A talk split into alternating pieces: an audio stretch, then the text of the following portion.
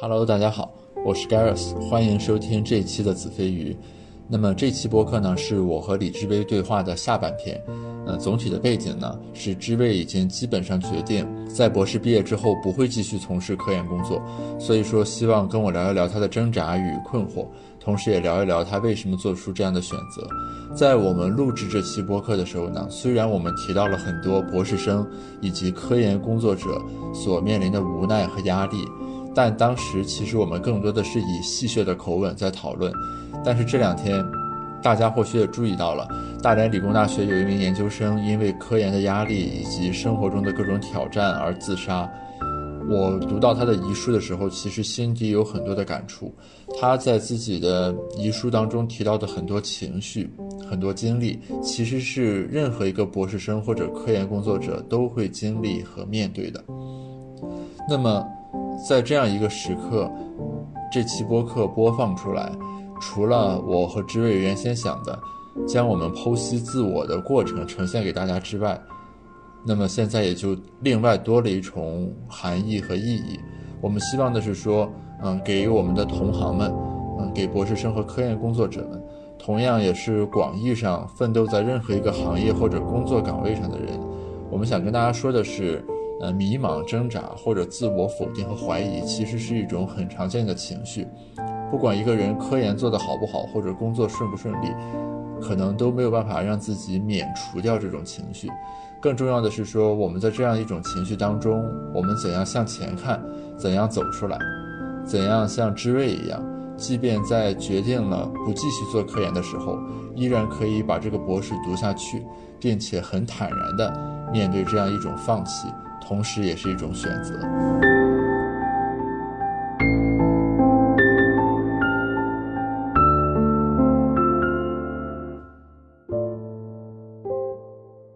好吧就所以，我我要聊的一大部分还是我想知道你作为一个立志投身科学研究的同学的生存状态是什么样的。OK，然后这个可以作为一些数据，然后进入我们之后的观察模型。那为什么要有这个观察模型呢？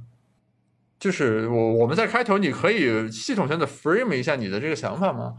嗯，我觉得总体思路还是，我想我作为一个基本决定要放弃继续做科研，至少在未来三到五年的人，然后我想再看一看这个学术圈的朋友们的生活状态，所以之后我可能也会再采访几个同样是做学术，但是不一定在我这个专业的人，然后他们。有没有跟我类似的困惑和呃烦恼，或者是有他们的特性？OK，因为我的第一个问题也是你通常的一天是怎么样，然后会不会有失去动力的时候？就是你居然跟我说什么，哎呀，今天特别奇怪，我没有做科研的动力。我说这不很正常吗？OK，就是在你的体验来说，绝大多数时间都是没有科研动力的，是吗？就嗯，挺多的吧。OK 啊。也可能跟我们的学科有差别。你比如说，我一般就是每天早上七点左右起，然后洗漱、吃饭、路上等等，我大概八点左右就到办公室，然后开始这一天的工作。啊，我的工作一般分成两种大的部分啊，一种部分就是要和人打交道的，广义上的人，比如说，呃，我要听在线的 seminar，或者说我约了合作者要讨论，OK，我们要打电话会或者这喝咖啡聊天，这是一类。另一类就是说我自己进行的，就是我要呃用统计软件来分析数据，或者我要读论文啊，我要写论文等等这一类。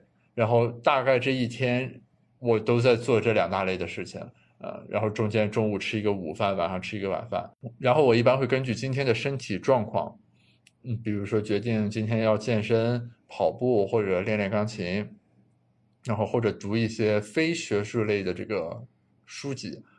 啊然后睡觉，结束这一天。你的呃有确定下班的时间吗？呃，我个人习惯是喜欢在办公室待到十一点左右，然后回到。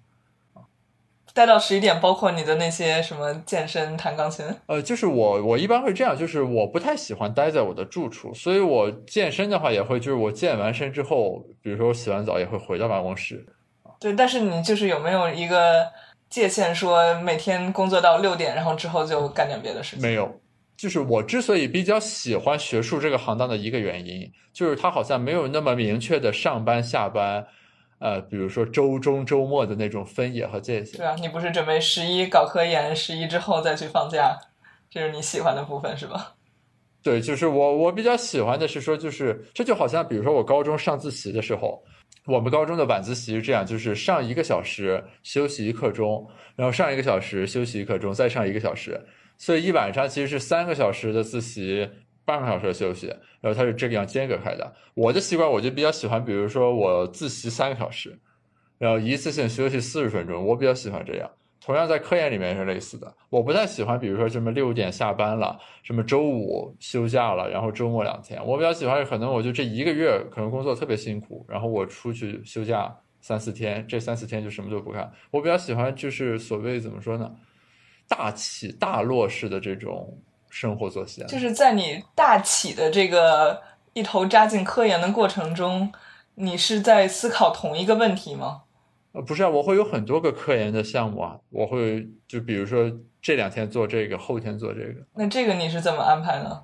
根据总体的工作量以及和合作者商量的时间安排。比如说我们下周一要讨论这个东西，那我肯定这周就要把这个结果做出来，对吧？然后周一讨论的话，要让他们有时间看我做的结果，那可能我周五要发给他们。所以合作是影响你的这个精力分配的一个很重要的因素。呃，是的。你每天会跟多少个合作者聊天？平均每天不一定会有一次，比如说今天就没有。其实一周大概能有两到三次吧。嗯，感觉这个概率低于我在实习的时候的聊天。频率，但是高于我的正常 PhD 的聊天频率。我可能那个的话，两周跟导师约一次，或者一周约一次这样的。你除了导师之外，没有其他合作者吗？对，这个就是一大问题，就是很多的项目都是单打独斗的。这是你们学科的普遍范式吗？还是你的选择？在我们实验室还挺普遍的吧，因为我们更多是做这个理论建模方面的。很多，比如说他是要去扫大脑啊，然后去博物馆里给小孩做研究啊，然后他就会。会有很多人来帮他之类的，所以呃，我想问一下，比如说你们学科里面一篇论文，这个作者通常就是一个人或者两个人？对，就两个人的话，就是是学生和导师。刚写完的和正在即将写完的都是这样的两个人。好的，这个和我们学科很不一样。就经济学这些年一个很大的变化就在于一篇论文的合作者的数量其实是越来越多的。嗯，比如说你的现在做的什么论文，然后它不同合作者分别是什么角色呢？比如说，我们现在一篇论文基本上是两个人起，二到四个人都算是合理区间，哪怕是五个人的话也是正常的。那就是你要看同一篇文章里面大家的这个贡献和比较优势不一样。比如说，可能有的人是负责和企业那边去对接，因为他有个人的联系，对吧？可能企业 CEO 是他朋友，他能拿到数据。啊，有的人是负责做这个数据的清洗和分析，啊，就是统计软件、计量模型之类的，他掌握的比较好。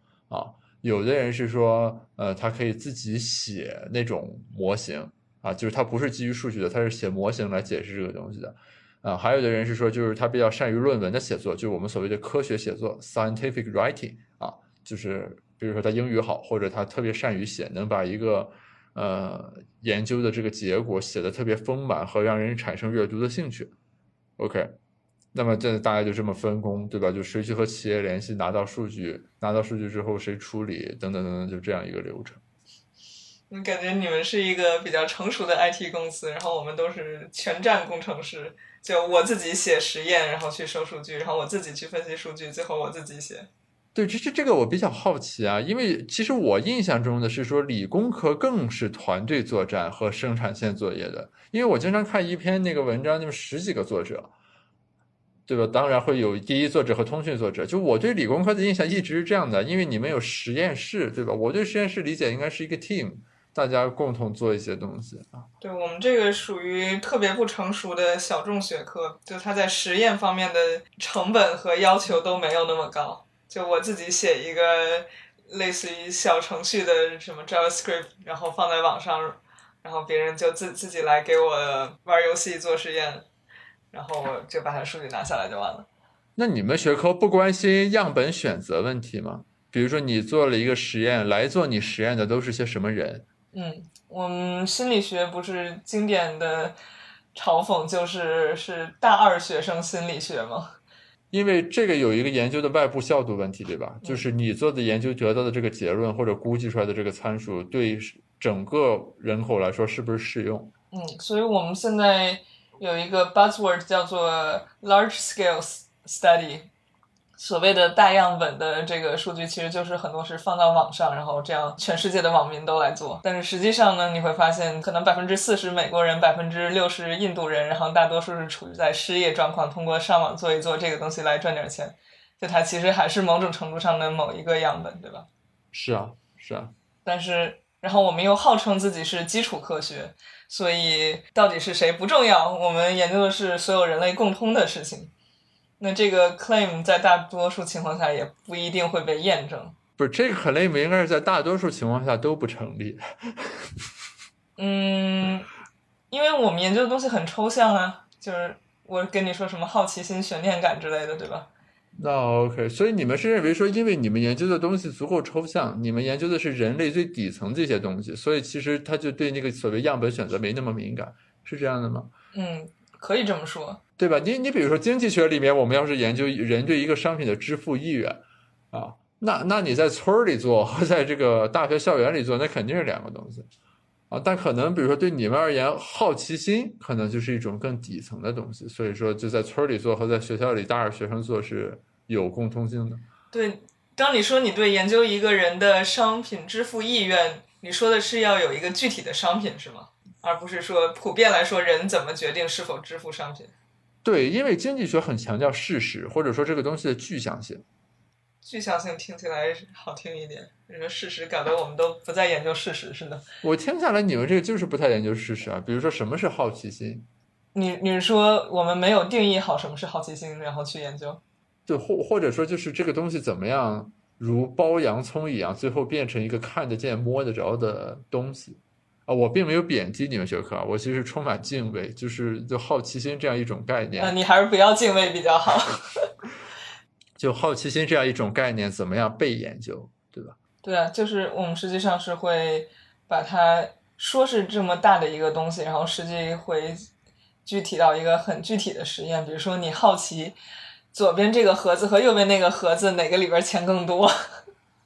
然后根据你提已经提供的一些宽泛的信息或者不确定性之类的，就是它可以把一个特别大的东西放到一个特别无聊和细小的 context 情境下去研究。OK OK，嗯嗯，对，所以所以我觉得这也是我们的一个问题，就是如果我们好奇的是一个一些特别宏大的话题，但是最后怎么把它变成一个嗯可以在实验室内用我们这种范式研究的东西。就很困难，然后以至于我发现是很多我好奇的话题，大家都觉得没办法研究。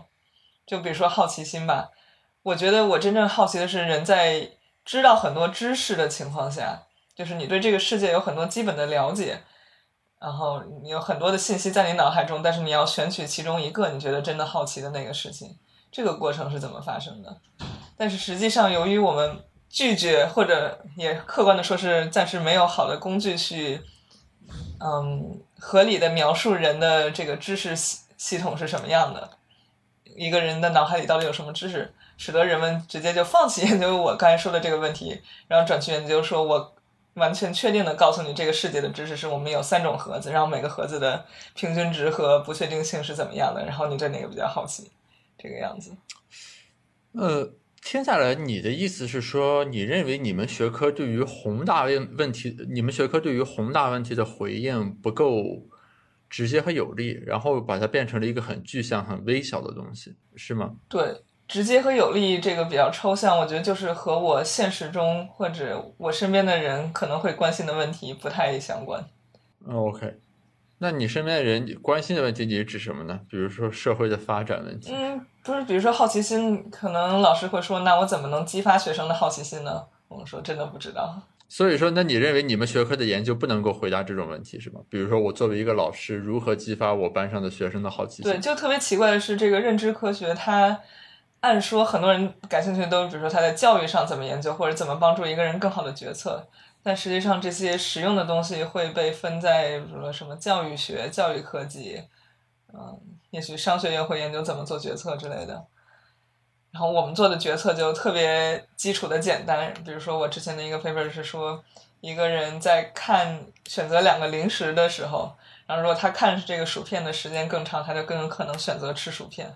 这个底层的故事是什么呢？是说当有几个选项的时候，我对哪个的这个注意力倾注的更久，于是我对这个选项就会有偏好。你的这个解释它不不太是一个我们会采取的解释，因为注意力本身就是一个另外需要去测量的东西。然后，所以我们的解释就是说，你看的时间越长，然后你收集了更多的信息，然后你对这个东西的不确定性就更少，于是然后你更愿意选择那个更确定的东西。就是有这个 uncertainty aversion。哦哦，那你那你们这个研究和经济学里面的行为经济学其实是非常像了，已经啊，或者说很近了，已经啊。对，Dan Kahneman 不是说他是一个心理学家，不是经济学家，为什么要给他经济学诺贝尔奖吗？是，但是你这里面你就要做很多假设检验，去排除一些替代性的假说。我对我们我们这个学科又一大问题啊，就是说，好像很多人是满足于我提出一个模型。然后可能最多对比一两个模型，然后就可以去，呃，说我这个模型比较好。就我感觉他对假设检验这个部分做的努力并不够多。就是你从经济学的角度来说，我们很在意一点，我们很在意的一点是要能说清楚机制。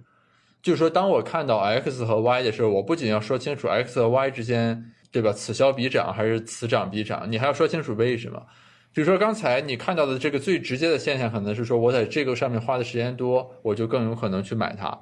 那这里面可能有无穷的机制，或者说有很多种假设，对吧？一种是说所谓信息机制，就是我花的时间多，我就了解它，然后因为人是对不确定性回避，所以我就会选择这个我更了解的选项。那也有可能假设是说，就是呃，我对于熟悉的东西，或者说什么，就是类似于熟人好办事儿的这种感觉。就是可能我对这个薯片没有获得什么很多额外的这个实质性的信息，对吧？只是我经常看它这包装，或者说怎么样，我对它产生的那种熟悉感，让我愿意去选择它，等等。就是其实是有很多种这个机制的。如果不说清楚这个机制的话，那么单纯的说了这样一个事情，其实约等于没说。其实是，嗯，你说的这个熟悉，其实我们真的在论文中提到的，就是叫 mere expo exposure effect，就纯粹暴暴露效应，对吧？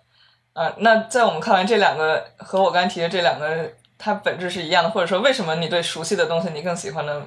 本质原因还是你对它更 less uncertainty 更少的不确定性。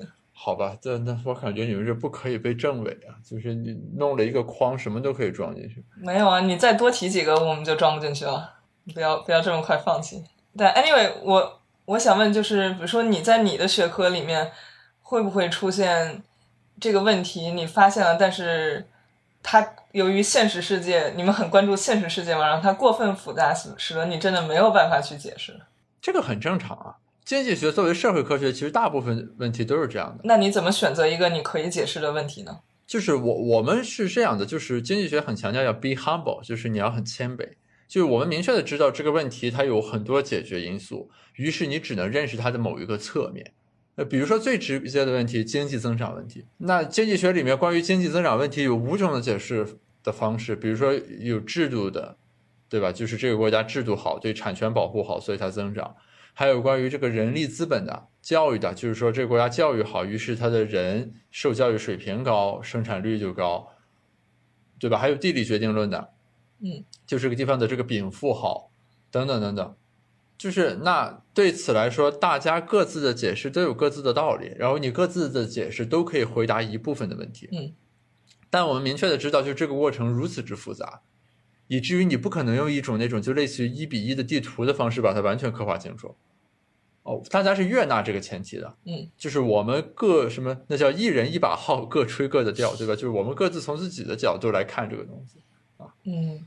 你追溯你实际的科研的历史，你当你选择一个课题的时候，你是因为你看到这个问题，你想，哎，其实我可以有一个新的解释方式，还是说你只是说对这个问题，哎，我突然注意到了这个问题，别人没注意到，就是什么会开始你的课题？这几种都是有可能的。这就我觉着从根本上来讲，说一个课题值得被研究，就是因为它是新的，之前没有人做过的嘛。或者说你做了和没做这个课题之外，你对这个世界你要带来一点额外的贡献，对吧？这是根本的这个决定的标准。举个例子呢？就这个不用举，这个还需要举例子吗？它很具象的嘛。就是这篇论论文我做和没做，就我做出来之后，大家对这个事情的认识相比于之前是要有所不同的。否则你把前面人说的话复述了一遍就没有意义。那或者说，就对你个人而言，你的优势在哪里？为什么你要选择某些问题，然后是你能做出来，可能别人做不出来的？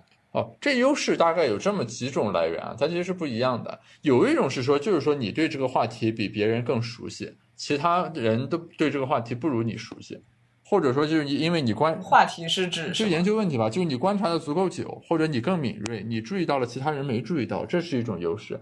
还有一种就是说，你从实证的角度来说，这个数据你有啊，别人没有，对吧？或者你认识这企业，于是他能给你提供这个情境研究一些东西，别人不认识。所以他们没有这情景，那这也是优势。这两种在你的比例中有多少？我觉得差不多对半开吧。你作为一个一直待在书斋的人，对什么问题有自己敏锐和长期的观察呢？这个和在不在书斋没有关系吧？就是，嗯，关键是你要持之以恒的去阅读、去观察、去思考。啊，所以你的这个对他的话题的熟悉性来源于阅读吗？对，就是读文献，然后读各种广义上的书啊，就是不是学术意义上的那种著作，广义上的书等等，这都是有帮助的呀。你能具体的讲一下你比较现在关心的问题吗？比如说，我有一个研究就是做共享单车的竞争问题嘛，啊，嗯，这个研究我们看的是什么呢？就是说，嗯，当一家共享单车在这城市里经营的时候，然后这个时候另一个共享单车也来了。那么这两家企业之间看起来似乎他们是竞争的，对吧？他们提供的都是相似的服务，但是除了这个之外，他们对彼此会不会有好处呢？因为我们很多人对竞争的理解是说，对吧？就是我卖桃，你也卖桃，啊，于是消费者只买一个人的桃，所以我们俩互相抢这个市场。但是在共享单车这个情境下，我就发现有一个很不一样的东西，是为什么呢？比如说，当这个城市里只有 ofo 这一家单车的时候，你就会发现一到稍微偏一点的地方，好像这单车就找不着了，对吧？嗯。但是当这个城市里面，比如说又来了小蓝单车、青桔单车、摩拜单车、美团单车的时候，你就会发现，就是这些家的单车好像联合形成了一个网络，它就使得你在这个城市的较偏远的角落找到共享单车的概率提升了。嗯，所以说这个情况下，我就发现一个现象，就是说大家使用共享单车的意愿，或者对它的这个支付的这种意愿。并不是单纯取决于说其中某一家共享单车，而是说不同品牌的共享单车好像是一个联合网络，它总体上铺满了这个城市，于是使得你找到单车的概率提升了，你就更喜欢用它了。哎，所以一个人真的会同时有好多单车的账号吗？哦，至少我是有的啊。啊，那这个就是说我们要怎么认识竞争的问题了，就是两个企业提供相同的服务，它并不总是说就是两家都卖桃，消费者买一家，于是你们打。而是说，有可能你这个产品总体来说提升了，对吧？整个这个东西的覆盖范围，然后大家一起把所谓行业的饼做大了啊。对，那比如说关于行业的饼做大，这其实好像很多做商业的人也他也有这个模糊的概念，对吧？对，那这个就是我们下一步要具体分析的东西，就是比如说大家原来不喝啤酒。呃，有了青岛，又有了百威，让大家都知道有啤酒，于是两家啤酒都卖得更好了。和我们刚才讲的这个故事有什么差别？嗯，对吧？这就我刚才所说的机制的问题。嗯，那你就要说，在共享单车这个情境下，它有什么特点？或者说，共享单车这个行业的特点代表了一些什么样的行业会有类似的特点？嗯，对吧？我们捕捉到的几个特质，比如说最重要的一点是所谓网络效应。那网络效应在这个地方指的就是说。呃，当我一个用户骑单车的时候，我除了在满足自身的消费需求之外，我还在为下一个骑单车的人作为供给方去运输这个单车，嗯，对吧？就是比如说我把这车从北大西门骑到东门，然后我把车停那儿了，我走了，然后你从北大东门出发的时候骑了刚刚那辆车，但其实这辆车某种意义上是我给你运过去的，只是说我刚好我自己的消费需求是从西门到东门而已。OK。所以说这个过程我们把它叫做 consumption as supply，就是我的消费过程，其实同时是你的供给过程。虽然咱们两个人可能完全没吵过面儿，所以某种意义上，共享单车行业的消费者其实都是共享单车企业运单车的义务班车工。它也可以是把你的单车毁掉，或者把所有车都集中到 CBD 的这个反向单车运送工具。呃，是啊，呃，对对对，没错，这就是潮汐现象嘛。所以说，anyway，就是在这个过程中有一重网络效应，就是我们把它叫做消费及生产的这个效应。其实很有意思的一点是说，在一般情境下，有网络效应的时候，大家其实是会担心垄断的。对吧？大家经常会说什么支付宝、微信有网络效应，它就有可能垄断。但是在我们这个研究的情境下，你会发现是说，这个网络效应恰恰是使得不同品牌的这个单车在整个城市里面这个共享单车网络的分布等等是更加均匀和广泛的。于是反过来反而提升了这个用户使用单车的这个习惯和意愿。OK，那我们这个文章对这个认知带来的额外的贡献是什么呢？就是说，当一个市场有网络效应的时候，它并不总是走向垄断。因为这个市场它内在的一些特质和机制，可以保证的是它的这个企业可以互相从对手的这个行为中获益。嗯，你觉得这个故事有没有边界呢？或者说，你刚才说用的词是在某种情况下、一定程度上？是啊，它的边界就在于说，共享单车这个行业的特质有多大意义上是可推广的。嗯，然后呢？你有答案吗？这就是呃，就是如果详细看我们论文的话，我们列出了能够解释我们这个结果所必须的几个要素。那么满足这几个要素的行业，那这个结论对这种行业就有更大的借鉴意义。比如说网络效应，嗯，比如说我们还有什么凸成本函数什么的，就是有一些那种那个条件。还有比如说消费者的行为，呃，特征，因为共享单车的特点是说它这个单次价格很低，嗯，消费者一般是不比价的。就我不会说，我看看什么，这个是三毛，那个是四毛。一般消费者是说我找着车，我要赶紧扫码骑上就走，嗯，对吧？所以他对这个消费者行为特征有要求啊。那种什么一千块钱的消消费可能就不符合了。那你比如说把你这个研究给一个想要创业的人看，然后这个对他要选择进入什么行业有指导吗？就你没有跟这个这样的读者进行交流吗？这我就没法直接给出这个答案了啊，因为。这个文章本身的基本目的也不在这儿，嗯，但是我确实和企业界的人聊过这个文章的主要发现，他表示是有收获和启发他思考的。启发的点是在于说，当你在一个企业的负责人的这个视角来看，他绝大多数的时候其实想的是说，我要把我竞争对手给干死。但是这个文章他说，他听完之后会有一个额外启发，是说我怎么样搭我对手的便车，就是我怎么样 free ride。对方的一些努力和投资，对，其实我想问的问题就是，你的学术成果，你可能百分之九十都是与同行业的人交流，然后也许百分之十和生活中的其他人交流，会这样吗？嗯，那这个百分之十的人，他们对你的这个研究通常有什么样的反应呢？就是大家会感觉有启发性吗？还有别的例子吗？对，你的例子是指什么呢？就是别人对你的研究的反馈。就是我会把我的研究讲给他们听，他们认为哦，这个研究它启发我思考一些别的东西啊。嗯，就是这么说吧。我觉得我的学术研究在日常生活中，我感觉没有什么大用。一个是像我刚才说的，它嗯，对于人们更基础的这个关心的场景，比如说什么教育之类的，没有直接的建议。这这方面，我觉得可能对你的经济学研究也是类似的，就它并不是一个给建议的这种。产出，然后另一方面，大家可能就觉得跟我的直觉挺相符的呀。然后你就是做一个精巧的实验，然后验证了一下我的直觉呀，并没有什么这个颠覆了我的世界观这样的感觉。嗯，是的，是的，就有的研究确实是这样，就所谓 common sense or nonsense，就是你做了半天，要么是在胡言乱语，要么说了一些等于没说的东西，对吧？嗯，那你会避免这样的情况吗？这肯定是要避免的吧，否则这研究做出来干嘛？然后避免的方式是通过选题吗？对呀，那比如说，那如果现在我们做个研究说不吃饭人是会死的，那这个研究对吧？那那做来干嘛呢？嗯，但比如说我告诉你，人会对自己嗯不确定的事情更加好奇，你觉得这个 有什么意义吗？那我感觉这个意义可能是在教育学或者比如说互联网公司产品设计上会有意义吧。比如说啊，我用微博的时候，一个页面或者弹窗广告出来，用户会不会点开它？那按照你的这个说法的话，应该是说要在这个里面 somehow 加入一些不确定性信息，使得接收到这个广告推送的人更有动力把它打开。嗯，那我感觉在这个意义上它是有意义的。那至少对于互联网公司产品经理来说，嗯，对吧？这这是一个非常可操作的这个东西。我我随便举个例子啊，比如说我看到他发红包的时候，如果按照你刚才这个观点，是不是你就不应该直接说你有一个三块的红包，而应该是说你应该抽个奖？啊，现在确实很多产品是这样的，就是你要有个老虎机摇一摇，它才给你出来一个券儿，嗯嗯是不是这个底层就是基于你刚才说的那个东西？那我觉得这是有价值的呀。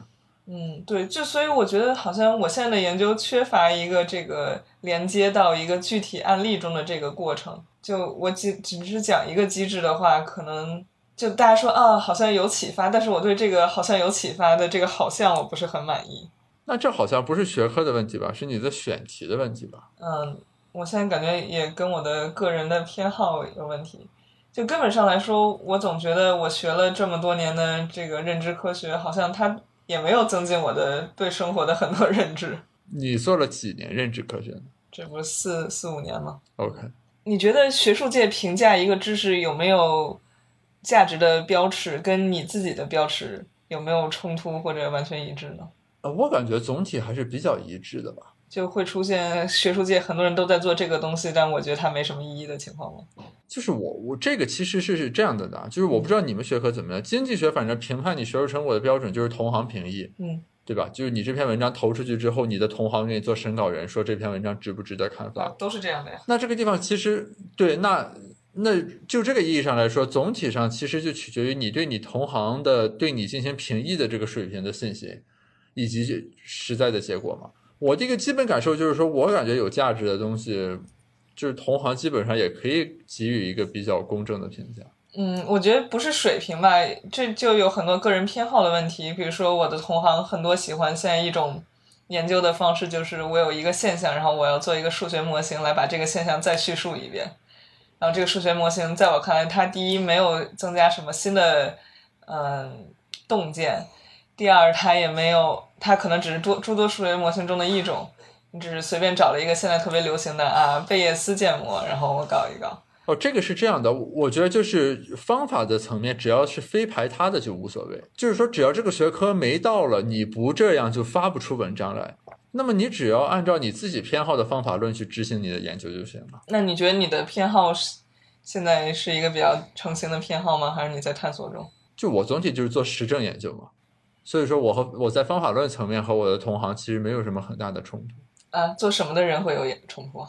呃，就有时候做理论的人，比如说做行为经济学的人，他有时候会有冲突。比如说一些这个行为，它到底是理性还是非理性的，对吧？它有很多种不同的建模思路啊，在有的建模思路下，这个是一个理性决策啊；有的建模思路下，它是非理性决策。但是我不做那个 theory，就是我不太会推 model，所以我对他们那个争议其实只有一个很模糊的认识。但是你从实证的角度来说，对吧？就好像这一共一百个数据点算均值，你算和我算，这个均值是一样的，对吧？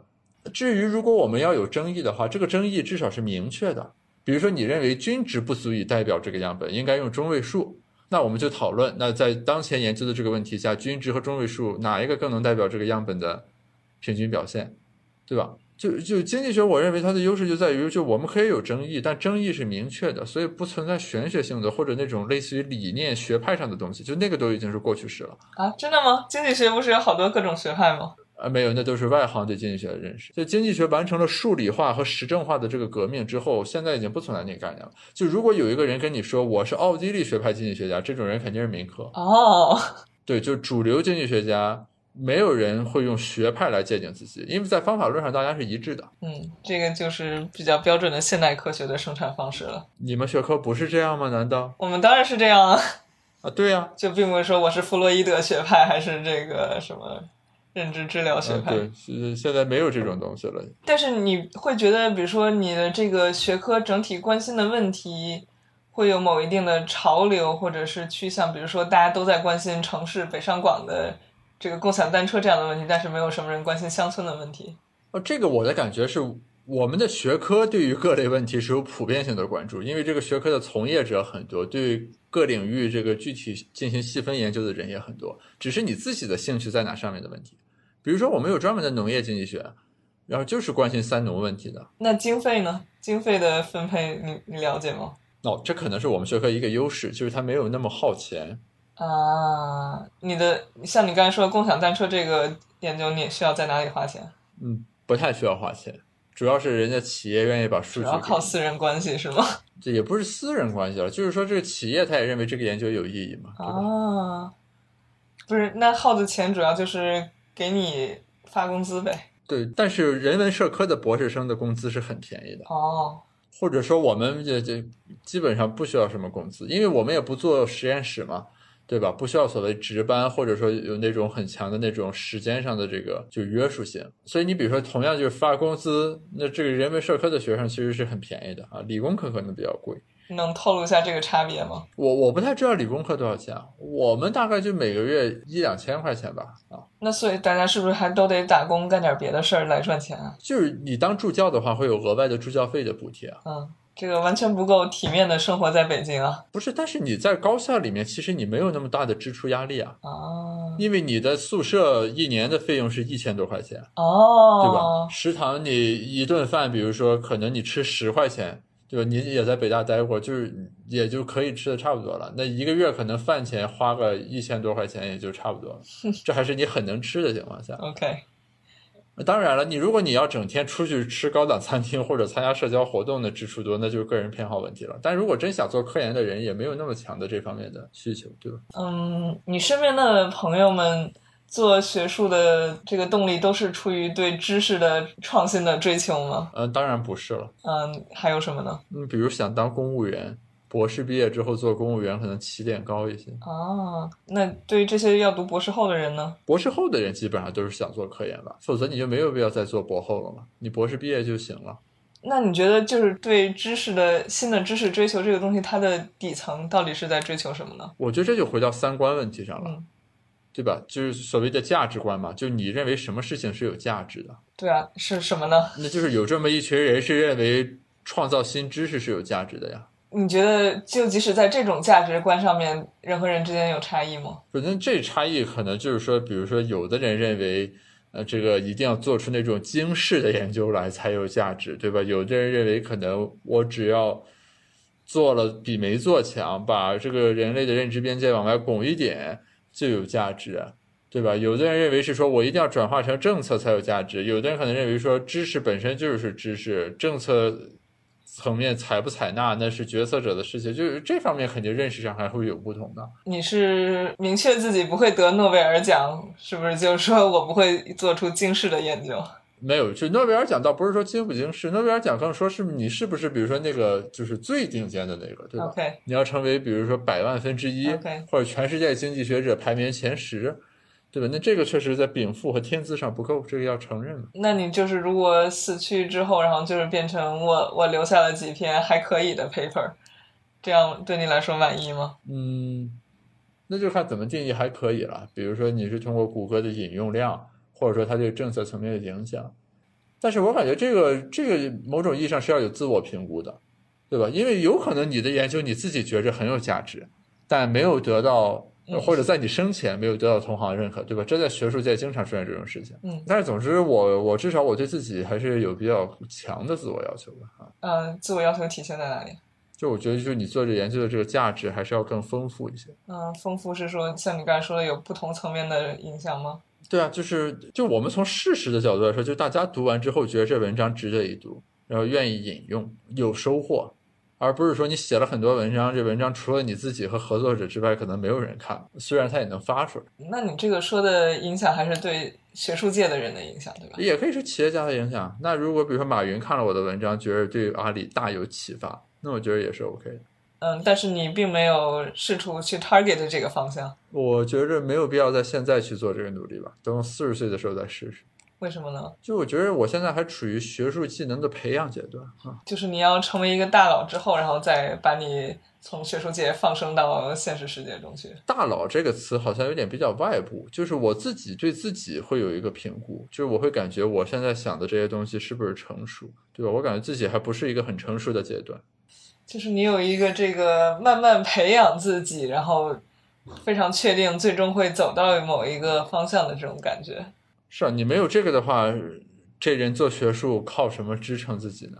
就是你觉得最终你要走到的，并不是你要解决某一个经济学界的千古遗题，虽然经济学可能也没有千古的历史，没有，就是这是这个学科范学问题。经济学它不会这个样，它不会说它像数学一样，比如说有一个定理或者有个猜想，大家要去证明它。呃，几百年了还没证明，我可以去证明它。因为经济学这个学科，对吧？它不是这样来呈现问题的。那经济学也有问题，对吧？比如说经济增长问题啊，那这就是或者说教育回报问题，当然这是长期问题了。但是它不是一个那种说就是有很明确的，比如说我把这个定理证明出来，这个问题就算解决了。而是说，你只能去不断深化这种认识。所以你要，嗯，当你说你变成一个更加成熟的学者，这个成熟是什么意思呢？就是我觉得你看问题看得更深刻，或者你提炼理论的能力更厉害了啊。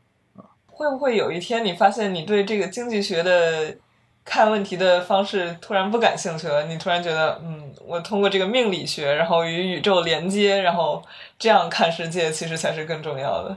很有可能啊，这些可能性都是开放的。嗯，你现在有这种感觉吗？啊，现在没有。或者你感觉你的学科的科研方法对你看世界存在某种呃限制，然后你非常希望在某些其他的层面拓展？那这个我会有认识。比如说，那么经济学它比较强调的是要以理性化为出发点，对吧？那这个方法有它的好处，那肯定就有它的问题。就是 trade off 嘛，对吧？就是有好处有坏处。那就是说，你对它的这个所谓的潜在的坏处，你要有认识，并且要自己想一些方法去克服它。什么叫理性化？就是因为经济学它分析的一个起点，它会认为市场的主体，不管是企业还是个人，你在做行为的时候，你的出发点你要有一个目标函数的最大化，对吧？当然，这个目标函数是什么不一样，有的人是钱，有的人可能是社会价值等等，这个无所谓。但但但他总是会假设说。这个个体想把自己目标函数最大化，那这个他会有自己的边界性，对吧？有的时候你可能不想最大化，对吧？或者有很多选择是随机游走的。嗯，对。然后你最后就重新定义它的目标函数吗？对，所以说那位了，就是那在这种情况下，你经济学是有自己的边界的，那大家就要去尝试，我觉得是拓展一下边界吧。就是你不能被这个学科反向绑架。嗯，然后你能举个具体的例子吗？就什么问题？你觉得这这种？定义目标函数，然后寻找最大化的这种方式是有局限的。艺术馆里那画为什么好看？或者说，比如说什么当代艺术怎么样去解释，对吧？为什么一个冲水马桶是一个艺术品？你这种东西可能你就很难用一个经济学的模型说我去模拟一下，对吧？那它有自己的艺术学或者什么。设计学相关的这美学上的这种东西，那你要对这种东西怀有开放性的一个态度嘛？就别人给你讲这个的时候，你至少能明白哦，也可以这么来想问题。但它并它相当于是艺术学的部分由艺术学来管，然后比如说人的各种与钱有关的东西由经济学来管，这样吗？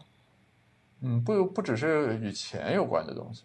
或者你觉得你能可能表述一下经济学的边界是什么吗？这个我在这个播客的发刊词里面讲到过，就是经济学它其实是，嗯，关心资源配置和人的行为，啊，所以与这个相关的这个广义上的问题都是可以纳入经济学的范畴的。对啊，那艺术不是人的这个创造行为和欣赏行为吗？就是艺术的这个场景，它可能就是跟那个资源稀缺资源的分配问题没有那么相关。因为在这个场景下，你可能没有那么明确的这种呃选择，或者说权衡。就当我在，比如说我回到我最开始说我研究这个吃薯片，你看它时间更长，你更愿意吃它。在这个人的本身体验来看，他没有进行选择和权衡。但是在我们的模型里，我们在计算每一帧每一秒里的对这两个东西的 utility 有什么变化。就我觉得这好像不是一个很好的表述。我说的不是这个意思，我说的是说。当一个东西为什么会成为一个当代艺术的艺术品，对吧？它有什么样的历史渊源？这个我之前和人聊过，他们会有一套解释。就在这样一个时代的情景下，大家对艺术的认知有突破。原来人们认为只有是画或者我专门去做的这种东西是一个艺术品，然后那个小便池打破了人们这种认知啊，启发人们去思考，原来这种现成的工业制品也可以成为艺术品。那这是那个小便池，它名字叫泉，在现代意义上的现代艺术史上的这个价值，啊，所以说那他就能够回答我为什么一个小便池摆在那儿就可以被称作当代艺术，那么它这里面有这样一个时代背景和根源，哦，这这个过程就不牵扯什么经济学的思考，我要研究的不是说我为什么我在这个艺术馆里有二十个作品，我看的是 A，没有看剩下的十九个，我并不是指这个意义上的审美体验。而是说你这个东西它背后的那个历史，对吧？你你再比如说《清明上河图》的鉴赏，啊，《万里江山图》的鉴赏，其实这个历史，如果我要把它强行纳入对这个认知科学的这个框架呢，就说人总体来上上来说，他有一种希望，嗯，更新既有的对世界的认知，然后突破模型已有的这个模型的这个趋势。然后，当你原来在对这个艺术的定义总是一个，嗯，端着在那儿职业的画画一个东西，这个模型之后，你把它打破了，然后这个就是一个认知上的突破，然后人们就会欣赏这个事情。就是你还是可以把它 强行归到一个学术框架里面的吗？可以啊，没有问题啊。就是我说了嘛，就是你这个任何一种学术分析的框架，你只能解释它的一个部分。或者说，就你横着看、竖着看，但是它不存在所谓的对错嘛？就我当然也可以研究艺术品经济学，对吧？然后我找一个框架来把它这个分析一下，这个是 OK 的。但不妨碍，就是说我依然要接受从艺术学或者美学的角度去解释它。对，这就是我刚才所强调的，就是不能被学科所反向绑架。这 exactly 就是我刚才说的，就是你从认知科学角度讲了讲。这小便池为什么能当成艺术品也 OK 啊？我觉得很好。我我感觉可能我的一个问题在于，当我说我要研究认知科学的时候，其实我背后我想研究的是人，然后它就其实是一个非常大和综合的事情，那肯定一个学科是会有限制的。然后对你来说，你可以安心的接受这个限制。嗯嗯嗯，我不接受啊，或者说我不接受我把。百分之八十的精力用在这个只能研究百分之三十的人类的这个学科上面。那什么是能研究百分之八十的人类的学科呢？所以我觉得光靠搞研究好像是不太行。那靠什么可以呢？嗯，一种方法就是说，你可能会去，比如说花五年的时间体验这种方法，然后再花五年时间体验那种方法。但是由于你是一个体验者，所以你是只读两个博士吗？我不想读两个博士，但我可以花五年时间。那你的体验是指什么？啊，比如说成为一个什么算算命先生、算命小姐。OK。嗯，还有一种方法就是你作为一个这种，比如说知识和经验的平台，比如说你作为一个科普作家，那你就可以什么专业都可以了解。那你认为那样的情景下，你可以更好的来了解人呢？我觉得会啊，嗯。我现在对认知科学的抱怨，一个是我刚才说的，它对现实的指导意义不强。嗯，我觉得这个当然也是我个人思考的局限了。那我如果是我非常有目的明确的，我要写一个如何用认知科学指导你过更好的人生，我要做一个这样的科普书作者，那我就得在这方面思考的更认真一些。然后另一方面就是，它是一个比较这种理性的，然后。嗯，细小的框架，然后我觉得人的，比如说情绪对于认知的影响，其实可能是百分之八十对百分之二十的关系。那你怎么把那个东西纳入到我的这个视野中呢？那你把你的研究方向转向情绪不就行？既然你认为情绪能解释百分之八十的人的行为，就是在这个西方科学的研究体系中，当他们研究情绪，其实也是。我要先建立一个实验范式，能够把情绪准确的定义，然后我在上面增加各种变量。那我们现在能够很好的定义的情绪，基本就只有这个焦虑和恐惧。就是你看神经科学的研究，大部百分之八十可能声称我是研究情绪的实验室，它其实都只研究这两种情绪。哦，比如说愤怒、什么愉悦这些都不算研究范畴。嗯，愤怒它是一个社会，很多是这个社会情境下的愤怒，然后。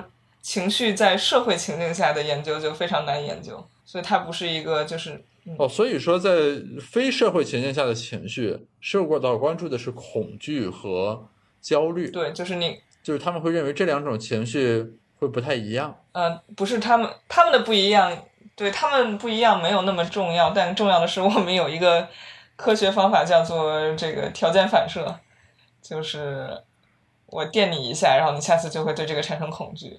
然后这个方法是从人到动物都可以研究，然后这个方法就非常的广泛，非常受大家喜爱。那你可以换个学科嘛？我觉得你很适合来读个经济学博士，对吧？回应你对人和社会的这种普遍性关切。哎，我是我就是有这个想啊。你觉得我这个转到你们专业怎么样？我觉得是可以的呀，而且你也有足够的这种。数理和编程的基础之类的，对吧？所以一些工具性的问题对你而言不是核心的阻碍。对我还可以教你二编程呢。对，而且是就是你或者你可以先从行为经济学作为这个切换点嘛，然后转过来啊。嗯，就是我刚才听你说的，你的这个研究的话题会跟你实际在生活中接触到的人和事有关系，我觉得这个还蛮好的。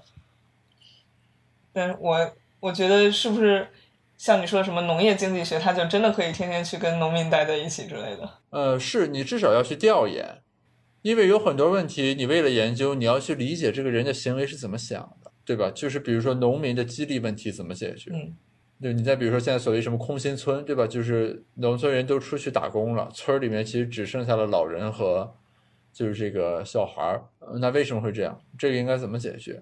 那不同学者就有不同的观点啊，对吧？有的人就认为那就是应该逐渐让这个人就往大城市迁移，还有的人认为你应该能让农民工返乡创业，他们就没有动力要走出去，嗯，对吧？那这个问题就要讨论。嗯，对我之前看过一个，就是说城市化到底好不好，或者是我们需要让这个产业更均匀的分布在城市和农村，让比如说西部和东部一样富，这样到底需不需要？这也属于一个经济学的研究吗？呃，是啊，这很典型的经济学研究啊，因为这里面其实会有不同的这个思路，对吧？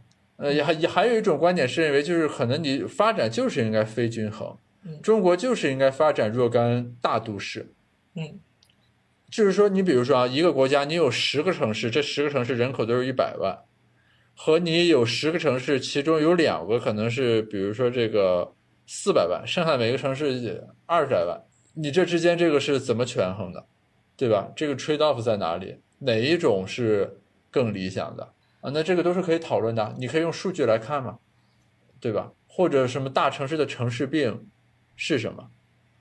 那么既然大城市有城市病，大家为什么还愿意去呢？就就等等，那这个边界在哪？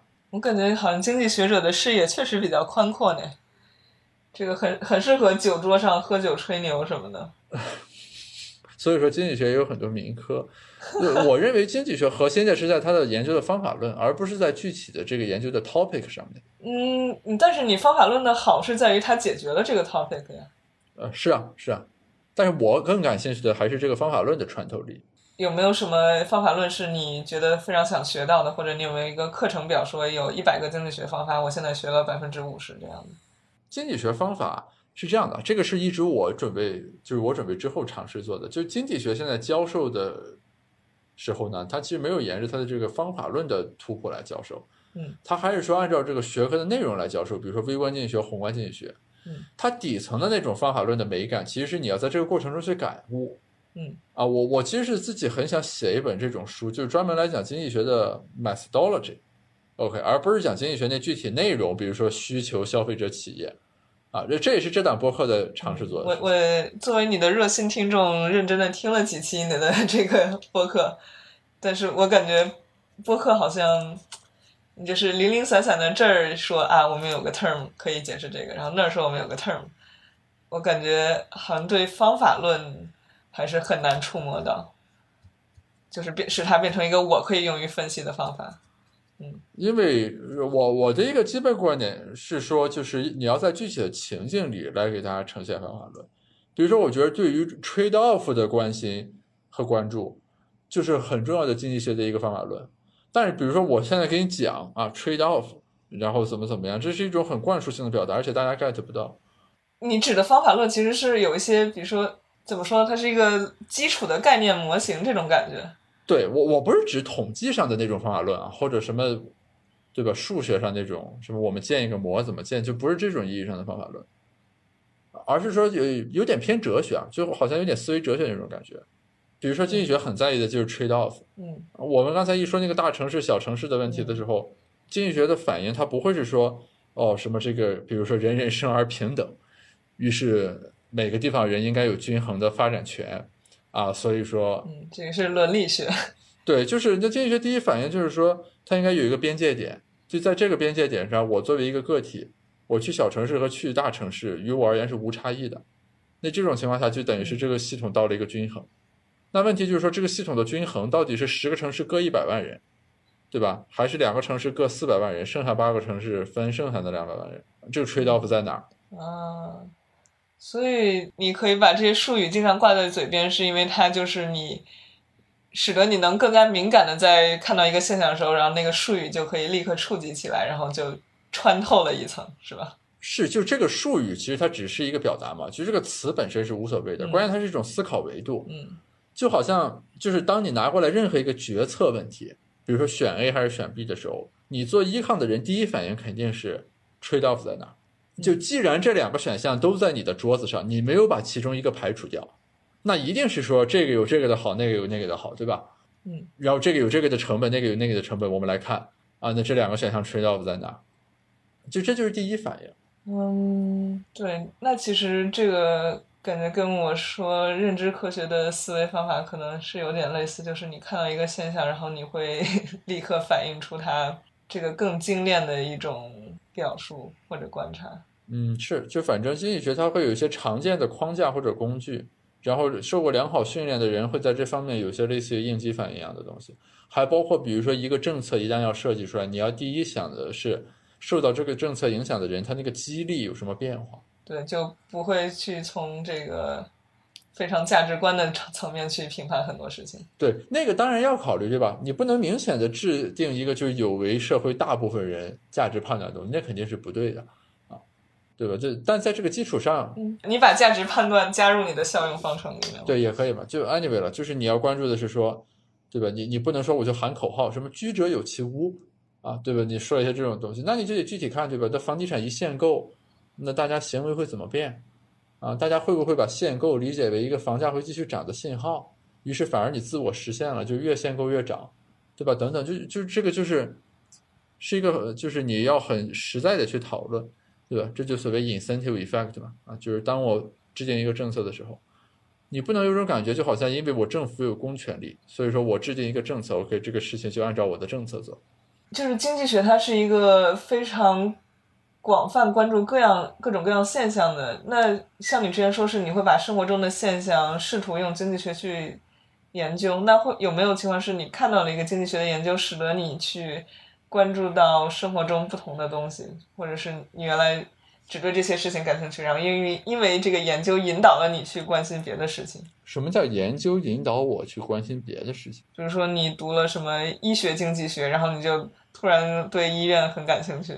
啊，这个有很多啊，因为经济学里面有很多细分的领域嘛，比如说发展经济学，那我就会对国家的发展战略、产业、产业政策等等产生兴趣嘛，这很正常啊。就是你产生兴趣，会使得你真的去到一些新的地方之类的吗？做实地考察。我我一般第一步是会自己先看相关的文章和书，嗯，因为很多东西别人已经什么时候会走出第二步？很多时候不需要啊，你的前人已经研究的比较透彻了，满足你对啊这个问题了解的需求了，你就没有必要再把之前人做过的工作再走一遍了。你很相信前人啊？我相信自己的鉴别能力，好吧，我完全不相信。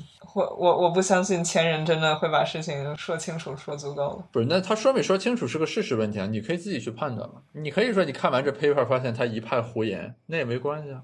不，我觉得发现 paper 中的一派胡言是比较容易的，因为他自己的逻辑框架什么之类的。但是发现他的这个 paper 与现实到底有差距多大，我觉得这个光看判断不出来呀。就你很还如果真的没有那个现实的感受，比如说真的如果不是身处在美国的话，我对很多对于美国政治的评论，我都觉得啊，挺自洽，挺有道理的。就是我觉得这个好像不是一个什么大的问题，关键在于说你自己要知道这个东西的边界，就是你要知道哦，现在做这个评论的人是一个没有在美国长期生活过，在中国隔岸观火的人，他做的这个评论可能是有偏差的。不是，他很容易这个方面很容易骗你啊。他说啊，我在美国生活过，但其实他只在美国的一个城市生活过。那没有关系啊，你你自己要对他说的内容有判断呀、他的经历只是一个佐证嘛。我觉得我真的不太相信我能够清楚的判断这件事情。那这就要么是你自己的这个信念问题，在你不相信一手经验之外的东西的话，那你所能感知的世界很局限啊。是啊，所以这个是我想要突破的东西。OK，那你可能就要多出去走走。如果你不改变这种认识的话，你比如说你现在还在做这个 VC 这方面的工作吗？呃，在做啊，就它对你来说是一个补充现实经验的方式吗？就收集研究素材和样本嘛。就是做这个工作本身会使得你和其他的纯书斋的经济学者有什么区别吗？这个我就不知道了，因为我不知道我的同行他们是怎么样找到与现实世界的接口。可能有很多人愿意调研，对吧？就是去各地走访，那可能在这个方面，那也是他们收集研究素材的渠道嘛。啊，还有比如说，有的老师喜欢上课和 MBA 学生聊啊，那这个都是并列的渠道和手段呀。那就是和创业者聊是我的渠道之一嘛。啊，嗯，你觉得你这方面的渠道和手段现在足够吗？目前先这样吧。啊，然后它满足你的研究需求吗？我觉得还比较满足。现在，哎，怎么这么容易满足呢？不是啊，这不是一个满不满足的问题啊。你是说你一个人在做研究的时候，你要对自己总体有判断。这个输入项并不是越多越好，堆的越满越好。因为我也去调研过，对吧？我对几种不同的渠道所能获知的信息是有大概的感受的。比如说，你之前做那个政府贷款的那个研究，你会去下地调研？没有，我可以找在做公务员的同学跟他们打电话聊啊。啊，然后你说这些渠道有什么区别呢？于我而言，没有什么很本质的区别。就你都是找人然后去聊，对吧？对。嗯，我自己的不满足就会想，那我这个聊，他也许还有好多事情不会告诉我，那是不是我真的要去这个做一下公务员，我才能够体会到这个背后的很多东西呢？就我会有这样的怀疑。我建议你听我之前的一期播客，叫那个什么，我为什么干一行恨一行？那嘉宾和你的思路好像很像，就所谓是非经过不知难，我一定要自己去经历一下这个事情，嗯，我才能去说这个事情，嗯。就好像你对于这个最优解，或者说这个最优解的这个形式，有一种很强的执念，可能是享受着这种怀疑的感觉。那可以，那或许你的适合的职业是做个评论家之类的。哈？为啥？那就是你就喜欢批判嘛，怀疑嘛，不相信嘛。嗯，评论家恰恰是我最不想做的，因为你感觉你都在处理二手信息。或者说，你应该找一个行当是什么社会学之类的，就注重田野调研。对，沉浸式观察，对，对吧？就这个意义上而言，社会学可能更适合你，因为经济学在某种意义上它是有自己的抽象性的。嗯，是的，是的，就是刚才你描述的这个与现实世界接触的过程，我确实感觉中间有一层隔膜。对，就是你的理解，比如说我们要研究地方政府，你就应该去一个比如说乡政府里面去实习一段时间，看看这乡政府那财政所所长是怎么想的。对啊，那个张五常不是自己去香港街头卖橘子吗？是，但是这样同样有局限性啊，对吧？那中国三千个县，你可能看到的只是这个县的财政局长。那其实背后就还是说，什么东西是更有价值的信息和知识？是的，可能对我来说，我觉得像你，如果能够拓展这个学科的叙事方式，比如说刚才谈论这个，我希望情绪和认知的这个关系，能够有一个非常深入的这种叙述。我觉得这个是更有价值的新知识，因为它会开启很多新的别人不会问的问题。就这是我们对价值的判断是不同的。那既然你对于价值的定义是这样的话，你应该，对吧？遵从你自己内心的声音，做你 认为有价值的研究和事情。嗯，对。但是我觉得我今天跟你聊的感受就是，当你对你的想做的这个新的价值还不知道怎么做的时候。就是满足于现在可以接受的百分之七十的价值也是 OK 的，就是 得得知足一点，有时候。但我觉得是的，我我认为人的自我肯定和自我否定是要组合起来的。嗯，对，但是我非常肯定自我否定的自我，所以也没有关系了。套娃问题没有很套，就两层，而且这是一个普遍的人性，知识分子的普遍人性。OK，我觉得你作为经济学家要设计一下这个激励机制。怎么 把我们这种对学科范式和边界充满怀疑，但是又不好好干活的人给激励一下？我有什么动机要设计这么一个机制呢？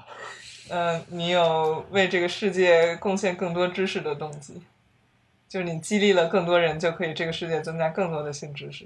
哦，不是，我认为学术这行当可能现在处于踩踏阶段，应该让从事这个的人少一些。什么叫踩踏？就可能做学术研究的人现在太多了啊！你是说有很多这个研究没什么用吗？